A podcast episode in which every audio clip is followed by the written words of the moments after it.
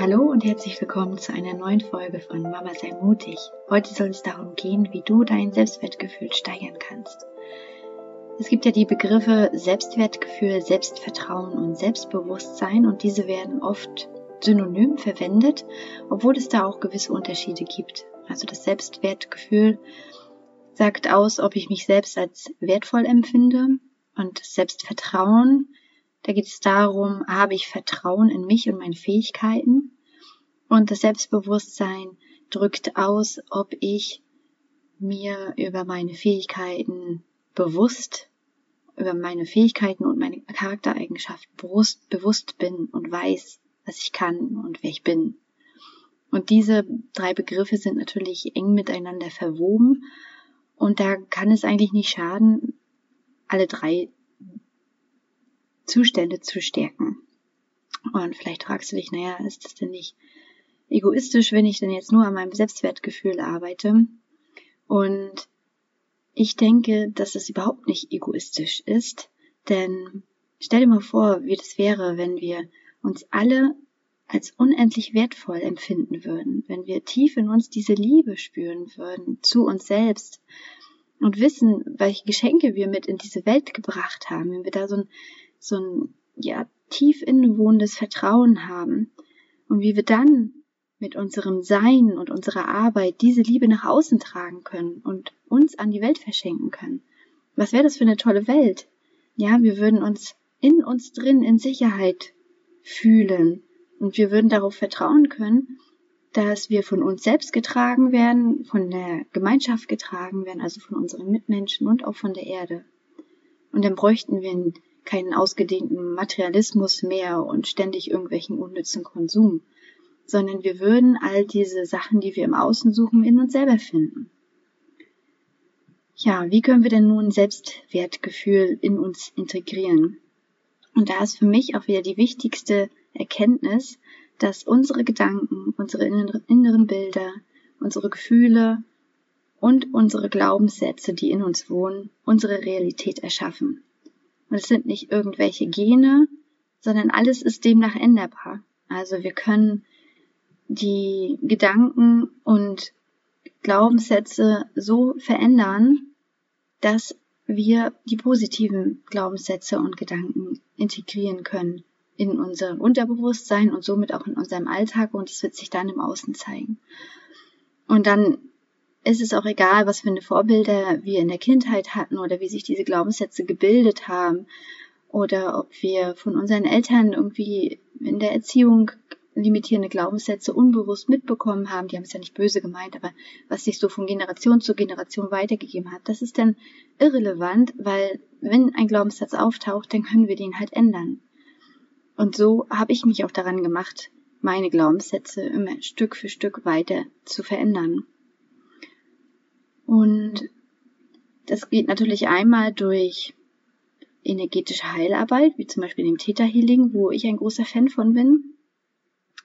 Aber andererseits auch durch immer wieder Training.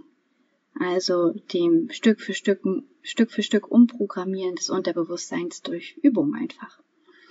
Und da ist mein erster Impuls, den ich dir gerne mitgeben möchte, dass du dir erlaubst, wirklich deinen Herzensweg zu wählen also, dass du dir erlaubst, deine Vision von deinem Traumleben zu erstellen und wirklich mal in dich gehst, was wünschst du dir vom Leben? Wie soll es aussehen? Wie würdest du deinen Alltag gestalten, wenn Zeit und Geld keine Rolle spielen würden und wenn du wüsstest, du würdest bei der Realisierung deines Traumlebens nicht versagen?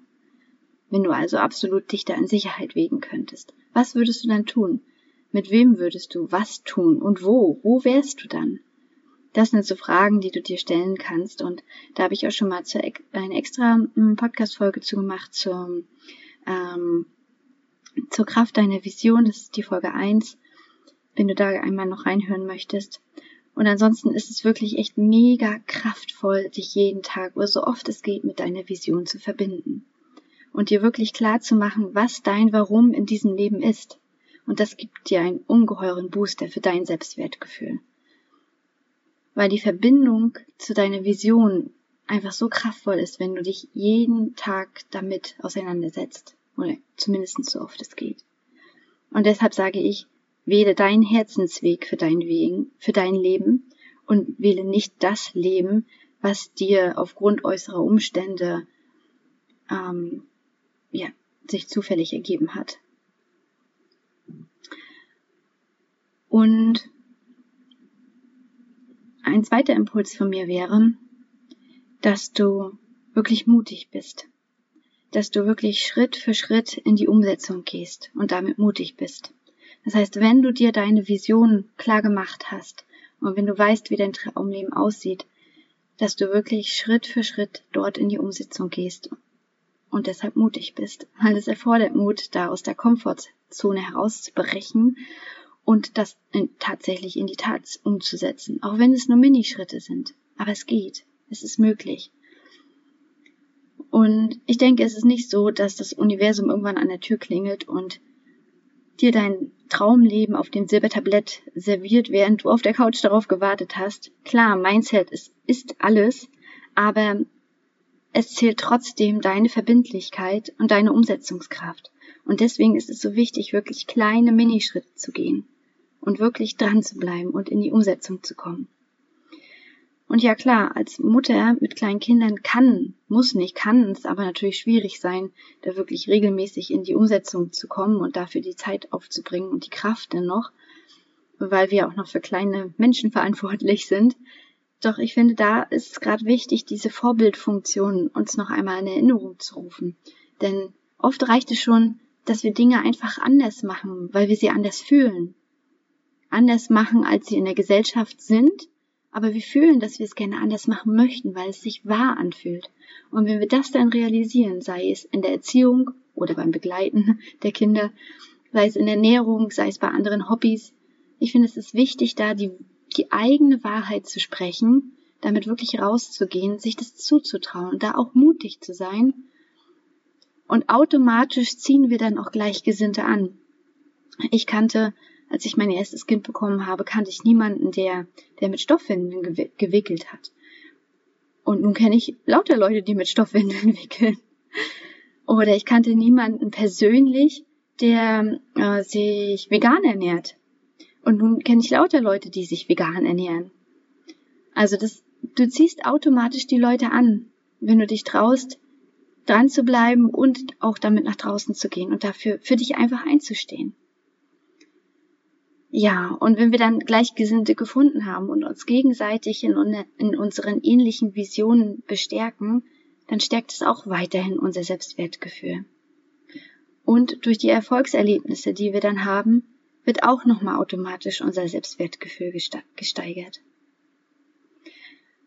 So, und mein dritter Impuls für dich ist, dass du Selbstliebe praktizierst.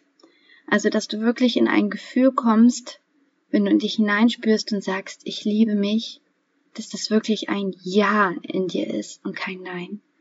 Dass du wirklich dich, dass du es dir wert bist, deine Vision zu leben und dass du spürst, es ist okay, so wie du bist und du darfst das deine Vision leben.